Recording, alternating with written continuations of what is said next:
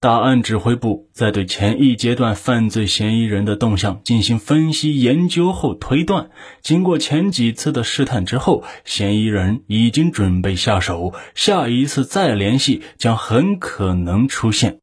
十一月三日下午，蛰伏多日的犯罪嫌疑人再次拨通了吴家的电话，要吴家人到县城邓小平画像交叉口交钱赎人。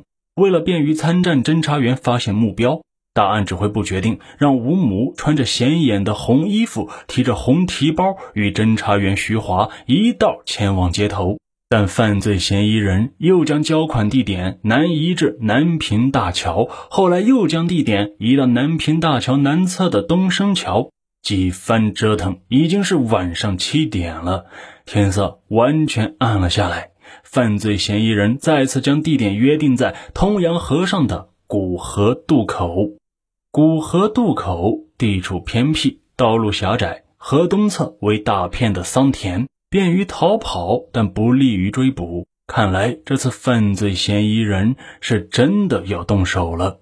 情况紧急，大案指挥部立即指令附近布控的民警悄悄地向古河渡口集结，同时要求侦查员徐华与吴母尽量的拖延时间，现场灵活处置。县局刑警大队大队长席玉龙与市局刑警支队八处处长季卫立刻赶到现场，随时准备接应并组织抓捕。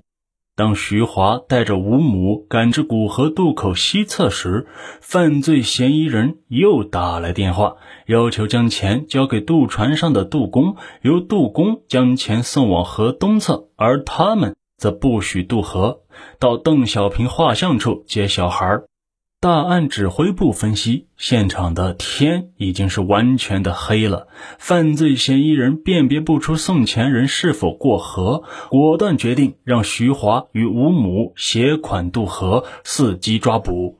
徐华与吴母过河之后，不见人影，就沿着渡口道路上岸。岸上呀，依然没有人。徐华敏锐地意识到，犯罪嫌疑人可能躲在河边的芦苇丛中。见到渡船过河，一定会到渡船上去取钱。当即，他带着吴母返回了渡船。河岸边，一个男子正一边低头拨电话，一边向河岸上走去。手机拨通，那名男子刚将手机贴近耳边，徐华身边吴母的手机就响了，近在咫尺之间。徐华是听得真切，男子操着他那腔他已经听得非常熟悉的东北口音，在手机中与吴母对话。徐华断定此人一定就是犯罪嫌疑人，他不动声色，扮成行人，装着无意间用电筒扫了一下那名男子的脸部。圆脸偏瘦，小胡须，戴着一顶东北式的绒帽。徐华仍然装着若无其事的样子，步步的往渡船靠近。就在与那名男子擦肩之际，徐华突然出击，一把抓住男子的帽子，大声吼道：“不许动！我是警察！”男子拼命挣脱，由于河岸边斜坡不便捉拿，男子挣脱后拔腿就跑。徐华立即拔出手枪，对空鸣枪警告，而那名男子依然是飞快逃跑，一纵身跃入河中，向河西方向。逃窜，徐华果断地开枪射击，但由于天黑，犯罪嫌疑人在水中失去了踪迹。夜晚的枪声打破了渡口的宁静。为了防止犯罪嫌疑人逃走，大案指挥部调集了三百多名警力，在渡口周围展开了搜捕。渡口附近的群众也纷纷向大案指挥部反映发现的情况。渡口西侧一名群众反映，他在枪响后听到河东的芦苇丛中好像有人走动的声响。遭遇之前，犯罪嫌疑人出现在河东岸；遭遇之后，又有人听到河东侧有响声。河东侧又有大片的桑园，便于藏身。难道犯罪嫌疑人逃向了河东？档案指挥部决定将河东杨蛮河镇农林村作为围捕的重点，迅速组织人员对该区域的陆路、水路进行设卡封锁，形成内外两道包围圈，展开了大规模的搜捕行动。局领导亲自带领民警、群众。对包围圈内的桑园、河沟、涵洞等容易藏身的地段切开包干。杨蛮河镇党委书记单世来、镇长段志来获悉后，也亲临现场，并召开广播会，组织发动村组干部及群众参与搜捕。风高月黑，地形不熟，加之照明工具不足，不少民警在搜捕中，脸上、手上都被桑树枝划出了道道的口子，鲜血直流。被绑架的学童生死未卜，犯罪嫌疑人不见踪迹，这一切都紧揪着每一个参战民警的心。为了克服警力严重不足的矛盾，民警们不辞辛劳，连轴工作。侦查员唐振江由于接连几天的伏击而感冒，嘴唇都起了泡泡，但他依然还是冲在围捕一线的前头，忘却了疼痛，忘记了疲劳。城南分局教导员曹健的妻子出差，接到县局集中搜捕的通知之后，儿子不慎腿摔断，他简单的为儿子进行了包扎，把儿子寄放在邻居家中，随即赶赴现场，加入了搜捕的行列。当搜捕民警搜索到离渡口不远处的一家砖瓦厂时，发现了一辆红色弯杠自行车，无人认领。那自行车是谁的？会不会是犯罪嫌疑人使用的交通工具？当天夜里，打捞人员就来到现场，但由于河宽水深、水草丛生，河内的沉船以及杂物比较多，接连几次打捞都没有结果。迅速的围捕，充分的发动，严密的搜索，犯罪嫌疑人根本没有机会呀，也不可能逃出包围圈。难道犯罪嫌疑人从人间蒸发了吗？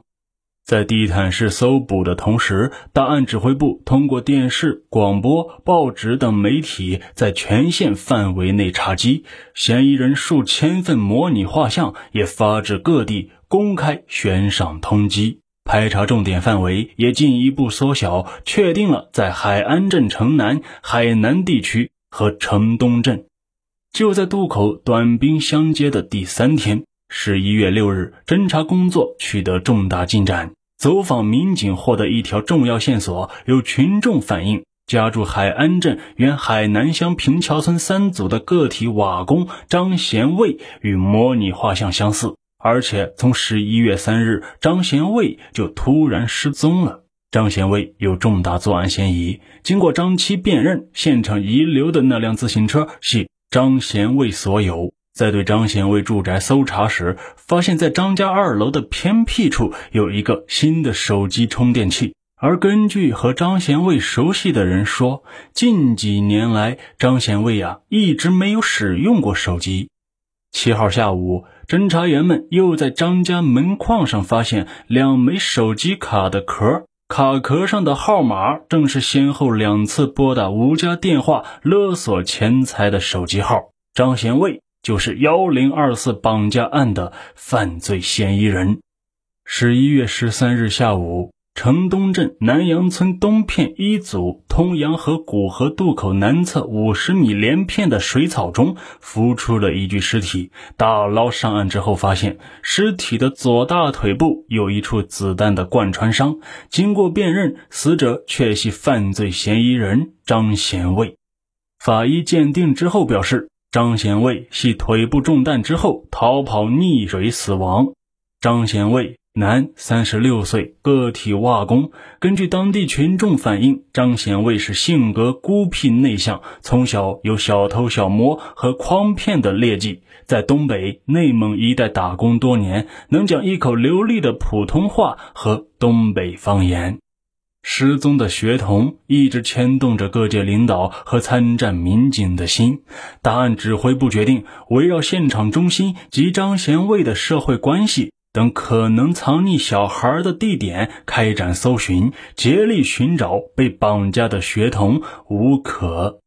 十一月二十二日，失踪学童吴可的尸体在三二八国道千禧大桥西侧一片空旷的杂草丛中被发现了，脖子上还缠绕着犯罪嫌疑人所用的白色绳索。经法医鉴定，死亡时间已经有两个月了。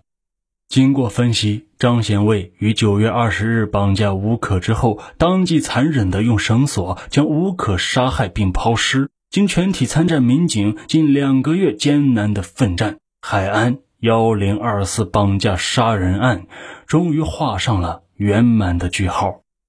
本案播讲结束，感谢您的收听，请您订阅此专辑，关注主播，给主播一些小小的鼓励和动力。为您演播更多精彩故事，再次感谢，下期见。